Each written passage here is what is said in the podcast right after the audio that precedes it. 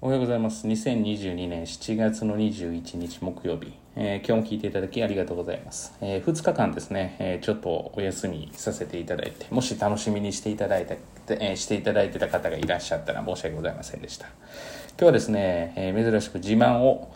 させていただけたらなというふうに思っています。えー、っと、自慢というかアピールがそもそもあまり好きではないっていう、これも幼少期からなんですけれども、まあ、例えば目立ちたくないか、褒められたくないかって言ったら別にそんなことはなくて、ただ、例えば大学で、まあ、この仕事ですね、大学生の時に集団授業というものを、えー、始めて、その時に最初に研修があるレポートが、まあ、非常に悲観的なことばっかり書いていたら、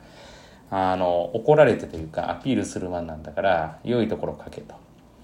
まあ、ある会社に行った時は、あの、逆を言われましたけどね。こんないいことばっかり書くなってて。まあ、その上司はちょっとどちらかというと、今思えばちょっと、まあ、変わった人だったなっていうのはあるんですけれども、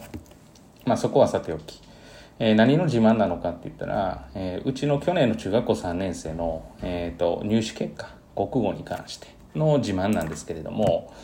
えっ、ー、とですね、5月の末に、えー、平均点が出てまして、一般入試の。で、まあ、国語は48.5点と。で、まあ、うちの平均点が、受講者ですね。受講者の平均が66ということで、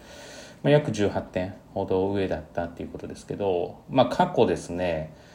おそらく、えー、過去の子供たちと比べた時に、えー、その全般的にできるできないで言ったらどうなんだって言ったら、まあ、どちらかというと,、えーと、できている方ではないと。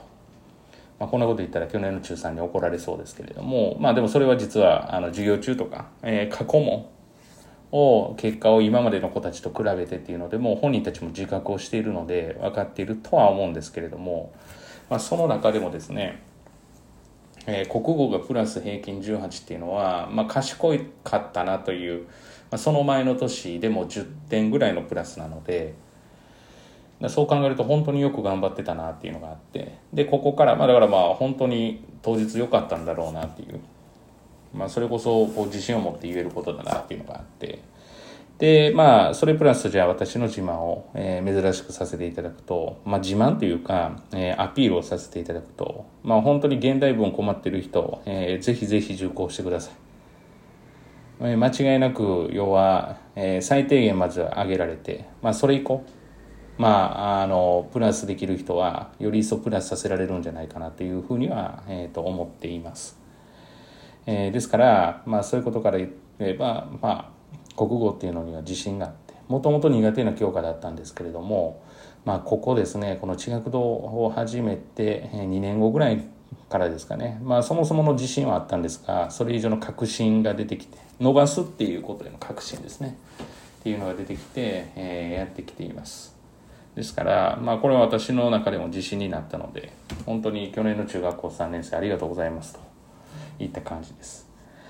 で、まあ、あの、自慢アピールっていうのはそこで、本当に現代文、特に現代文に困られてる方とかは、まあ、ぜひぜひ受講いただいたらいいんかなと思います。まあ、単価から受講ができますから、あの、まあ、取れてないというか、その、他の塾行ってて、国語取れてないっていう、まあ、例えば学生アルバイトや、えー、若い講師で、まあ、自分の教え方が確立していない。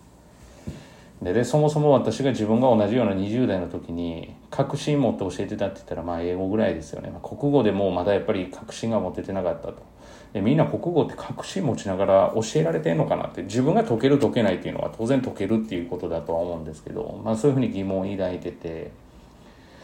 だからまあそういうことから言うとこうスペシャリストっていうのがなかなかいない教科なのかなというふうに思っているのでまあぜひぜひあの特に高校受験、まあ、大学受験とかになるとですね予備高校師とかで非常にいい先生とかいらっしゃるので、まあ、高校受験の国語、まあ、大学受験も実はそんな苦手ではなくて得意な方なんですけどあちなみにもともと解けない科目が一番解けない科目が国語なのでだからこそですねどこから分かってないかが分かってるっていうところなので、まあ、だいぶアピールしましたけれどもぜひぜひ相談から承っております。本日は以上です、えー、今日も聞いていただきありがとうございました。皆様にとっていい一日となることを願いましてでは次回お会いしましょう。